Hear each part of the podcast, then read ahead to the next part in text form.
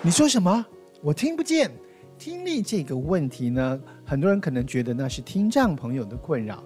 然而呢，这个时代呢，老人失聪也是我们值得关心的。而且此外呢，听不见这件事情有越来越年轻化的现象。年轻人也有这个困扰，是因为哇，耳机戴太久哈，音乐太大声等等的情况，而形成了所谓的娱乐性的失聪。我们来看一下一个报道哈，是德国米米听力科技公司他做了一个报道，针对什么全球五十大城城市噪音污染跟听损的一个。调查这个调查当中呢，台北市居然是全球排名第十四个听损严重的城市，这个数据听起来就有点吓人了哈。那么在这个调查当中，调查呢，其实全球呢听损最严重呢是中国大陆的广州哈。但是台北呢，以就至第十四名的排名呢，也是让我们非常非常的担忧，因为呢，都都属于呢听损比较高度的城市哈。那么全台呢，有一百零二位老人有听损的问题。根据国内我们台湾的医学界的研究指出呢，其实我们台湾人呢，从五十岁开始呢，听力就已经有一些退化的一些现象，要值得关心了。那么到了六十五岁以上的国人呢，甚至有三成呢会有听障的这样的现象。用人口来换算呢，就至少有一百零二万的老年人呢，他面临的这个听损的困难哈。那么再加上科技越来越进步。我们耳朵旁边的噪音也越来越大，想想看，你的眼睛啊，如果不想看的话，眼睛还可以闭起来。耳朵没办法耶，还没有办法有个耳盖子把我们声音给关起来哈。所以呢，这个呃前不久呢，我走在路上就发现有些这个路上的这个广播特别大声，大到就是说你耳朵都已经觉得很不舒服。所以呢，变成一边走路一边把两个耳朵给塞起来哈。在这种情况之下，我们可以理解到就是说，其实噪音呢对耳朵呢是会有影响的，特别有一些爆裂的声音。那么当然现在已经不能放鞭炮了哈。那么过往在那个放炮时代呢，哎，如果你走在路上，突然遇到有人放炮，最好赶快把耳朵捂起来哈，因为突然来的这种猛爆性的声音，有时候呢对我们耳膜就会有一些过度震荡而形成了听损的一些现象。那看一下呢，就是我们确实在这个时代呢，面临所谓的听力的保健、听损的预防呢，一定呢要从年轻时候就要开始了。一如刚刚跟大家聊到的听损的这些现象啊，年轻人呐可以说是也一样要关心的。那么逐步逐步年轻化的听损的危机呢，主要就是因为戴耳机。听音乐或者是打电玩，对不对？那么过度的这个长时间戴着耳机来听音乐、打电玩呢，当然我们听力呢压力就会越来越大，甚至已经有了受损的一些现象哈。那么因此我们在调查当中指出，有百分之三十以上的这个听力疾病还有噪音损失呢。那么，因此，我们根据耳鼻喉科的调查指出，有百分之三十以上的听力疾病都是跟噪音有关。那么，除了噪音之外，也有一些朋友是因为药物的一些伤害或者一些病毒的感染，哈，影响到我们的听觉。啊、所以呢，讲到这里呢，我们就要理解说，其实听力的健康呢，和生活的习惯可以说是息息相关的哈。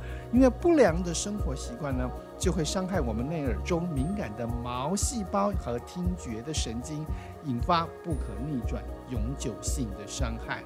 那么听力呢，除了就是这个我们所说的噪音的外伤、外来的因素带来的损伤之外呢，有的时候我们耳垢。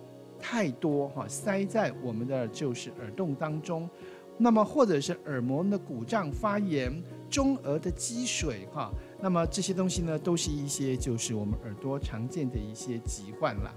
总而言之呢，在这个地方，我们在这一段呢节目开始之前，要提供九个小小的测验标准呢，给我们的听众朋友一起来理解一下，到底呢你的听力是健康还是值得关注，有没有听损的一些现象。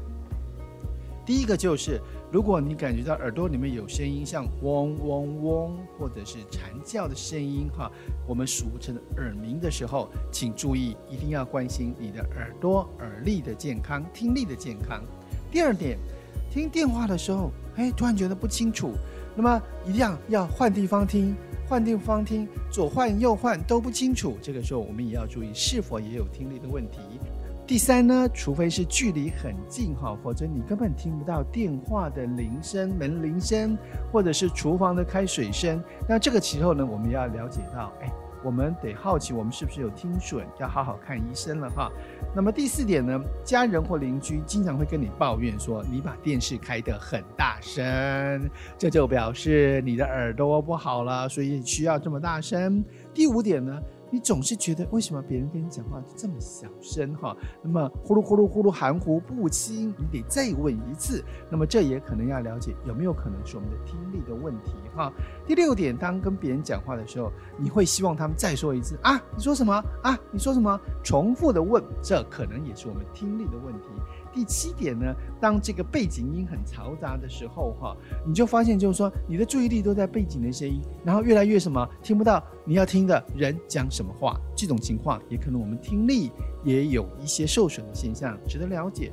第八点就是发现自己呢根本不比不不清楚不明白别人在讲什么话，那么所以呢常常就答非所问。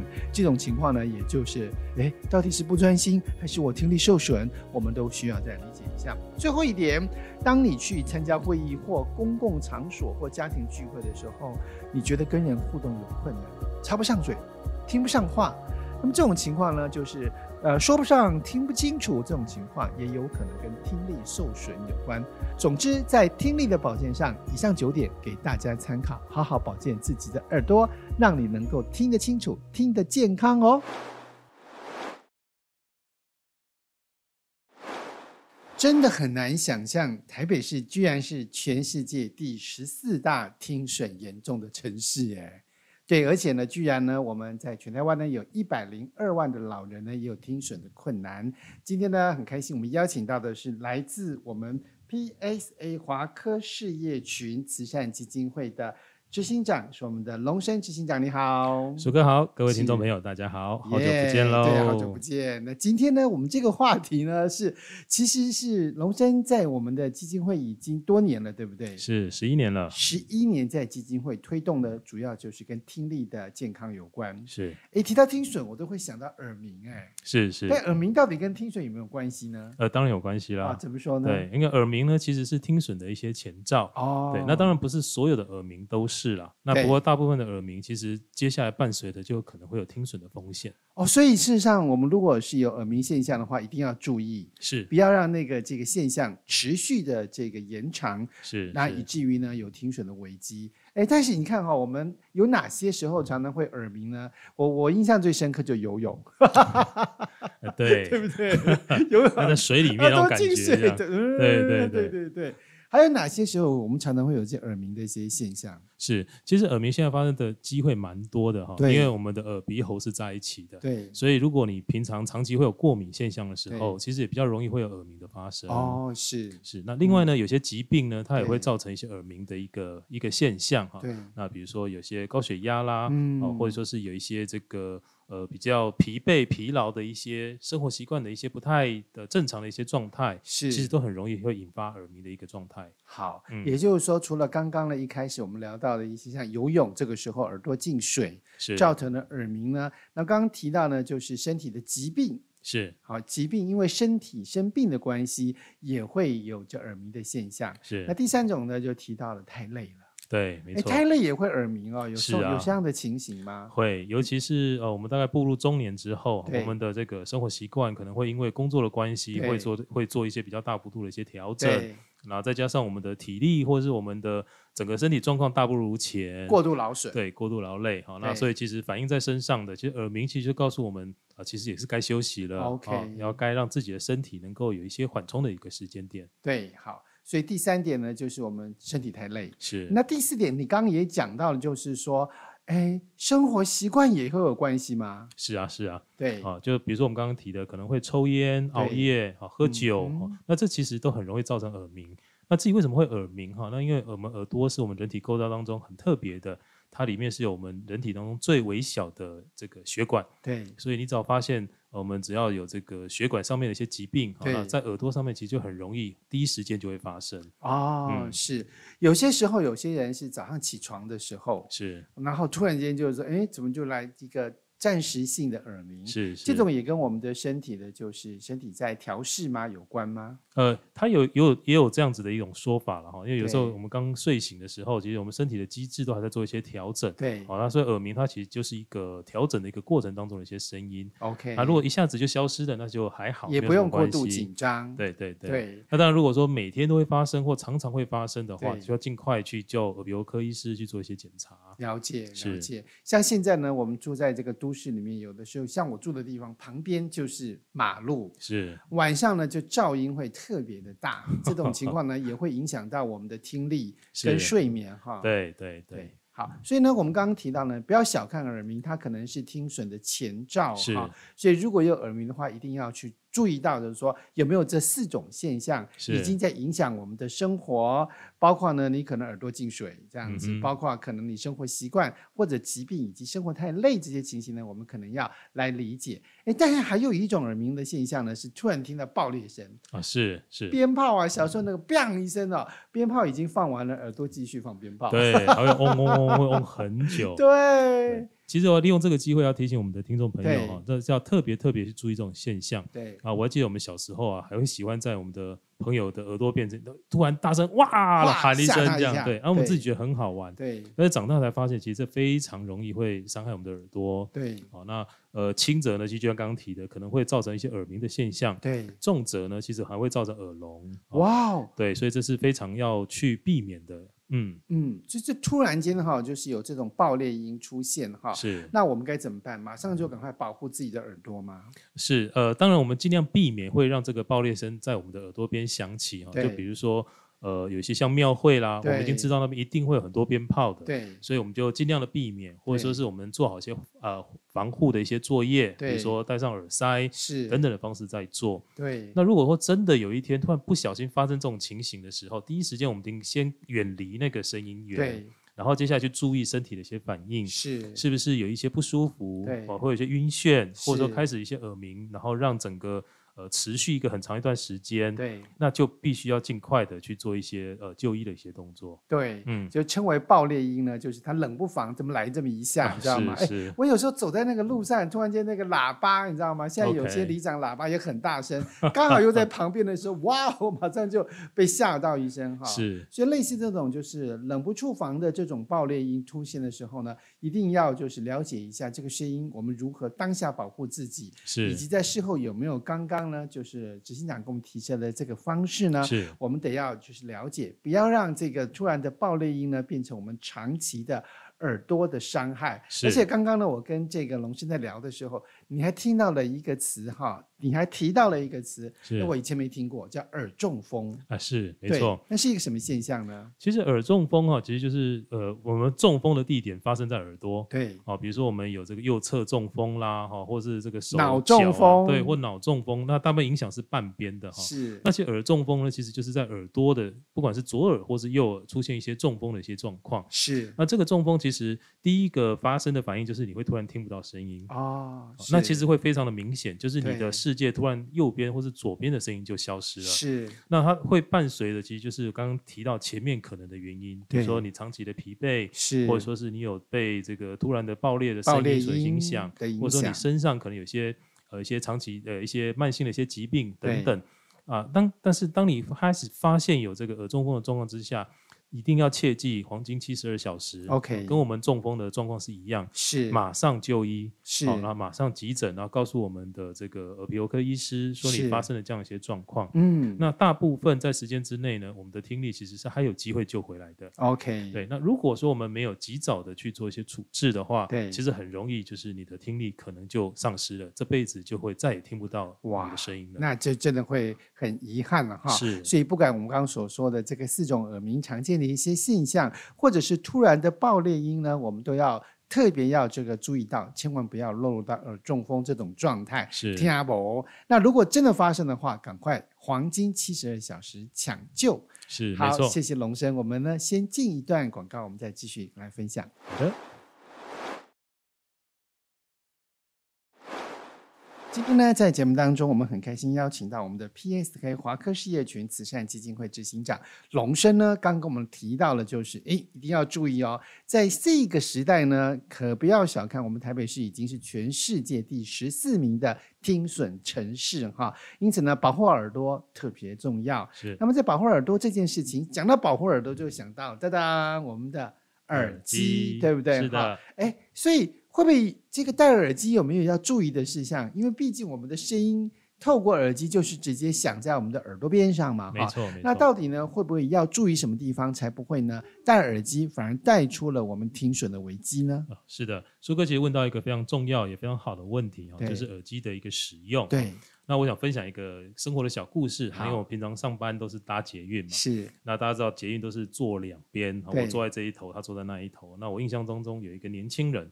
哦，他的耳机里面播的声音，我坐在这一边 清清楚楚啊！天哪！哦，所以你就可以知道他播的声音有多么有多大声。对，OK，好，会这样提的原因是因为，其实耳机的使用呢，是现在对现在年轻人来说，他其实就是在阻隔，他可能不想听到一些声音，对，所以他透过耳机播放音乐或播放节目的方式，对，啊，来去跟这个社会去做一些区隔跟阻隔。那也因为这样，所以他的声音呢，就不知不觉就会放得很大，越放越大声，是。那刚刚提到捷运哈，那在捷运我们经过测试哈，就我们分贝机在检测哈，大概平均的分贝数大概会在八十上下。哇哦，哦八十九十，有的时候它的那个哔哔哔哔哔那种声音其实会会更大声。是。那我们如果要听到一些比较舒服的一个音乐跟声音的时候呢，通常我们要比环境音还要再更大声一点，那要高过八十分贝。是，所以假设以八十分贝来看的话，我们的耳机听到的声音可能是八十五、九十分贝了。嗯，那长期下来呢，其实这对我们的听力呢都会造成实质性的一个影响。肯定的，是。是，所以这要特别特别的去提醒我们的听众朋友，在使用耳机的时候的一个注意性。OK，是。所以我们基金会呢，其实也提出一个叫“麦噪六六”的一个观念。是。啊，什么叫“麦噪六六”呢？哈，第一个六呢，就是。让你的音量呢保持在这个百分之六十，嗯，那百分之六十是多少呢？其实就是你把音量转到一半，然后再往上多一点点，是，这大概就是一个比较适合的音量。OK，那第二个六呢，就是。听聆听音乐的时间不要超过六十分钟。OK，那如果你一定要超过六十分钟呢？那请你稍微休息一下。对，就跟我们下课、上课、下课一样，休息个十分钟，嗯，让你耳朵有机会给做一些休息。了解。那我们希望透过这个麦噪六六六六麦噪的原则，是啊，提醒大家在耳机的使用上面要特别的一些注意。OK，那么这个六六原则呢，首先我们在耳机使用呢就特别重要哈。是。可是刚刚呢，你提在小故事里面呢也特别有趣。你看呢，它就已经八十在捷运上了。又要高过八十，那么有没有一些耳机呢？它可能有一些这个降噪的功能呢？我们就可以不用把我们的音量开到八十以上呢？没错，苏苏哥果然是专家哈。因为我们的耳机呢，其实现在因为科技的进步，我们开始有一种叫做降噪耳机。对，那降噪耳机呢，不管是这个耳内式的，或者耳罩式、全罩式的，其实各个品牌大概都有推出。对，那降噪耳机它主要主要的功能呢，就是透过耳机上面一个麦克风去接收周遭的声音，然后去做一些抵消，是。让我们的耳朵呢不会被整个环境音去做一些。影响。对，好，所以我们以刚刚的捷运八十分贝来说，对，你戴上减噪耳机之后，你可能只听到是五十分贝或是六十分贝，哇哦，效果差很多耶。那你在听音乐的时候，你就不用开那么开那么大声，对，那你就可以享受到你想要的这个音乐的一个品质，了解，又可以保护自己的耳朵。哇，这样我们在选购耳机的时候，事实上呢，一定要在这个。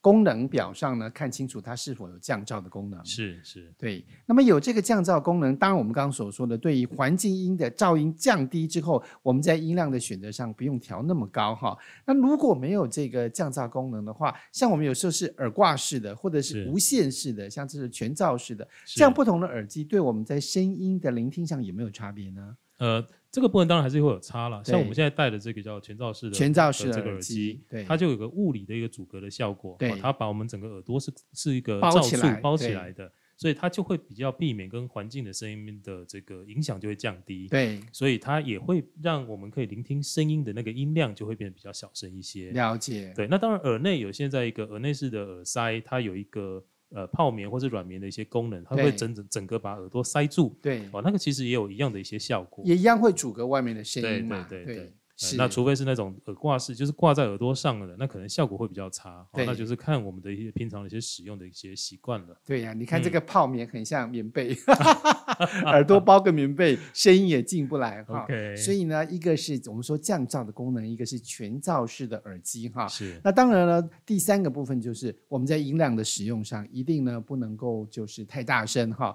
像节目上那些那个朋友，可能全部的人都听到他在听什么了呀。Yeah, 好。真可怕，这时候跟内容也有点关系。好，那再来呢，就是说第四个就是时间的长度，是，对，有没有一个安全的这个时间长度？像你刚刚所说的，就是六十分钟嘛，是是，一定要就是让耳朵休息一下。嗯，所以我们从这个耳机的这个四个重点以及麦噪六六呢这个原则呢，来保护我们的耳朵。哎，其实以前都觉得这个听损这件事情，好像是听障朋友才需要关心的，其实现在不是，对不对？嗯，对。还有哪些人也要注意到，就是耳朵听损，特别是我们的高危险群呢？是，OK。其实我们刚刚在听耳机这件事情的时候，我们大概都会把目标锁定在年轻族群上面。所以年轻族群其实，在听耳机的这件事情，其实我们从一些调查的数据也可以发现。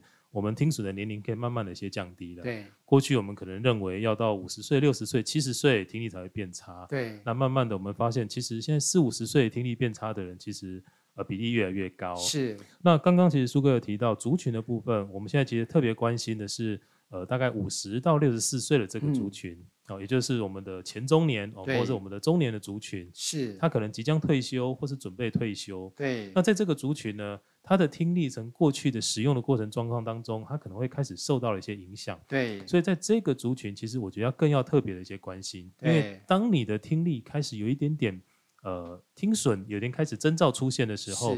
及早去做一些处置，对，它其实对你的生活或是对你的整个的一个品质、生活品质的影响，其实会降低比较多。对对，那如果你一直拖拖拖拖到了你可能真的年纪大了，或是真的已经听不清楚才去处理的时候，其实即使是辅具的介入，对。对你的听力的治疗就倍增困难哈。是的，是的。对你说这个哈，你看我就看到这个数据说，咱们在台湾哈，六十五岁以上的国人呢，有三成都有听障的一些现象。是，没错。那么你看我们刚刚讲到了年轻人在听耳机啊、追剧啊哈，娱乐性的听损是。老人呢，老化的听损，这都是现在我们必须要关心的。没错，千万不要觉得只有这个听障的朋友呢才要关心耳朵。没错，每个人都要关心他的耳朵哈。这是我们在这个听力安全，以及不管是娱乐性的听损，或者是老人老化的听损，或者是听障朋友对耳朵健康的都非常的重要。特别戴耳机了，我们现在几乎每天都要戴嘛，就是说千万不要戴耳机，结果戴出了耳朵的危机。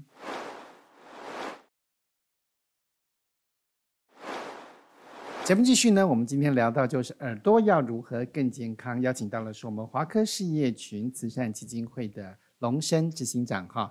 那么节目我们刚刚聊到了，是。那么我们刚刚其实聊到好多就是这个听损以及听力安全的维护哈。是。但如果真的已经听损了，助听器会有帮助吗？呃，当然，如果我们今天真的有呃经过我们医生的诊断、听力师的一些诊断，那确认。我们的听力目前真的没有办法在平常的生活上面、沟通上面能够顺畅的时候，对，辅具的介入其实是最好的一个方式。是。那辅具我们可能包括所谓的辅听器跟助听器两种。是。那所谓的辅听器呢，它其实可以不用特别的佩戴，哦，它只是把所有声音放大。那它可能价格比较便宜，它比较适合是比较轻度听损的一些这个民众们使用。对。但是如果说我们今天的听力的状况有一些不同频率的一些呃衰减、衰退。那它就必须要用透过这个呃专业听力师的一些，透过专业听力师的一些诊断跟呃仪器的一些一些。透过专业听力师的一些诊断，哈，透过一些仪器的一些协助跟帮忙，哈，然后帮你们做这个助听器的一些佩戴，对，然后它就可以比较能够符合他实际的需求。OK，是。所以呢，原来还有辅听器，还有助听器，这两个是不一样的，是不一样的。那如果就是听损的严重比较不那么严重的话呢，我们就是用辅听器。比较严重的话，就是用助听器，可以这样讲吗？这是简单的一个区分呐。好，那当然有的时候，它可能会依照我们实际上面的状况不同，我们听力师会给一些专业的一些一些一些建议。对，好，所以如果真的有听损的一个民众呢，还是会建议到各大医院里面，哈，跟我们的耳鼻喉科医师或者听力师去做一些咨商，对，仔细的去检测，哈，没。错。我妈那个时候啊，这个也是因为听力的关系啊，曾经到想说要试着带着这个助听器，是，结果呢，就戴了之后，可能那个噪音太大了，她耳朵反而受不了，是，这个是不是现在的科技已经改善了呢？是，苏哥说的没有错哈，在很早以前的助听器确实会出现这样的一个问题，对，它可能会叽叽叫，可能戴了不舒服，对。那其实现在的科技，其实在这一块面，你有很大的一个改变跟突破了。是。那当然，因为声音这件事情，其实会完全是在于个人的观感，对啊，对自己的感觉，对。所以你还是得实际去带过，然后去做一一些呃体验跟感受。是，那其实呃，我要特别先说明哦，那个叽叽叫大部分是因为没有戴好，哦、对，就是没有带进去，角度没有带对，对，没有带进去。那因为它会有那个麦克风跟喇叭的那个回溯音，对，然后它就一直叽叽叽就会产生。哦，对，你只要带进去，其实就不会有这样子的状态。哦，我跟你讲哈，我妈那我妈那时候有两种反应，她说阿波的叽叽叫，阿波的叉叉叫。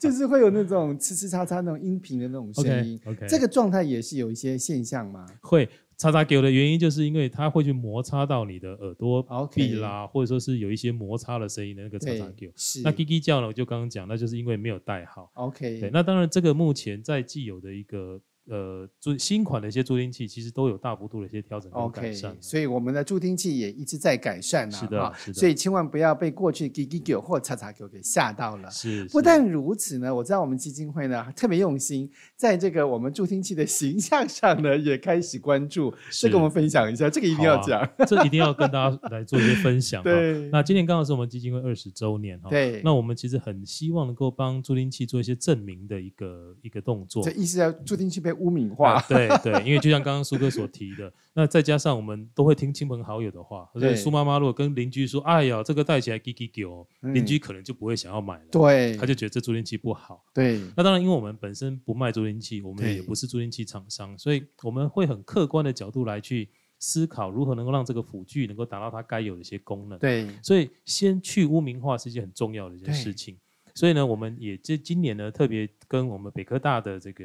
这个教授跟学生合作，对，我们设计了六款新型的助听器。嗯，那这个当然是一个概念化的一个一个想法，对，就是希望能够打破大家对于助听器的一些想象。对，因为以前想到助听器就觉得说啊，我老啊，我听啊不。对，然后助听器可能都是小小的，或者说是走丑丑的，不是黑色就是灰色，没有什么太多的一些变化。对，所以他戴在耳朵的时候呢，就会让他觉得嗯，这个不好看，然后又让会让他觉得。好像是一种耳朵残障的那种感受，哈，就特别不舒服。没错，所以我要特别跟听众朋友分享，比如说我们现在戴眼镜，对，哎，我们戴眼镜其实也是因为我们看不清楚才戴眼镜，是。那大家就不会觉得戴眼镜好像就视障了。哎呀，广告做得好啊！你看那个 眼镜的广告都是那个帅哥美女时尚片呐。是，所以我们很期待像助听器呢，也能够有这样子一个一个功能。对，所以我虽然听不清楚了，但是我可以戴一个很时尚的助听器。对，我戴上去，不但我听得清楚，人家还会觉得我很好。好看，这个太厉害了，这是不是就能够 更鼓励大家，让这个辅具可以达到它的一些效果？对，在助听器也变成一种装饰哈，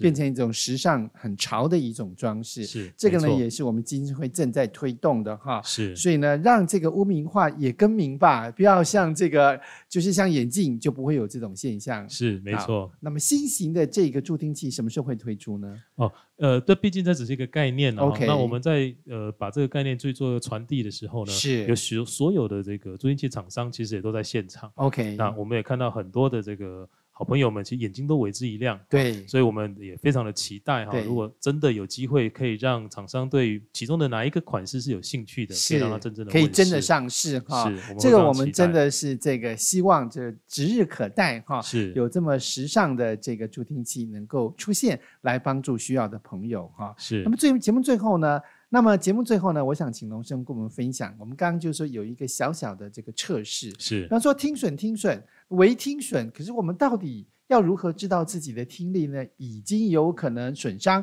而要去看医生呢？是，书哥问了一个很好的问题哦，因为大家对于所谓的听力到底好不好，其实很难评估。对，大概就人自己想说，嗯，好像好，嗯，好像不好。对，所以呢，我们基金会呢，其实跟国健署这边其实有做了一些合作。对，那我们也去推出了一些实验的一些方式，包括手指，包括口语的方式。那也获得了呃，经过我们的研究之后，也做过了一些论文的一些发表。哦，这确实是可行的。是，那它是怎么做的呢？也邀请听众朋友跟观众朋友一起来试试看哈。嗯，你可以先伸出你不管是左手或是右手的大拇指跟中指或是食指，好，那稍微摩擦一下。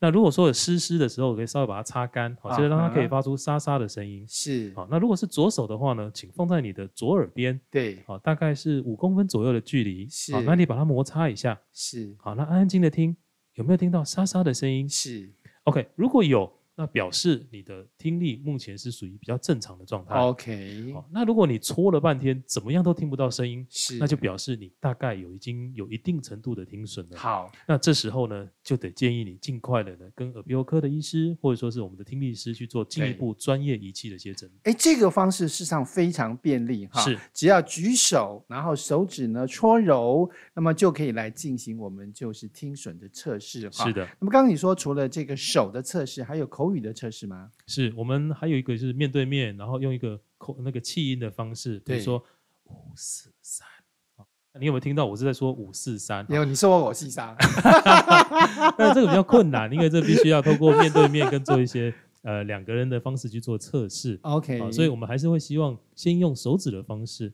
您可以先帮自己测，或是如果您的周遭的亲友，你发现他好像每次跟他沟通，他都听不太清楚，是，或是电视开的很大声，对，或者说他每次都跟你鸡同鸭讲的时候。你不妨就透过这个方式来跟他做一些测试。OK，所以呢，手指的方式或者是气音的方式呢，都是可以来检测我们是否有听损的一些现象。是的，诶，其实生活当中有时候哈，也不知道是不是不专心哈，还是说刚好呃心里面想别的事情。是，那对方讲话就说啊。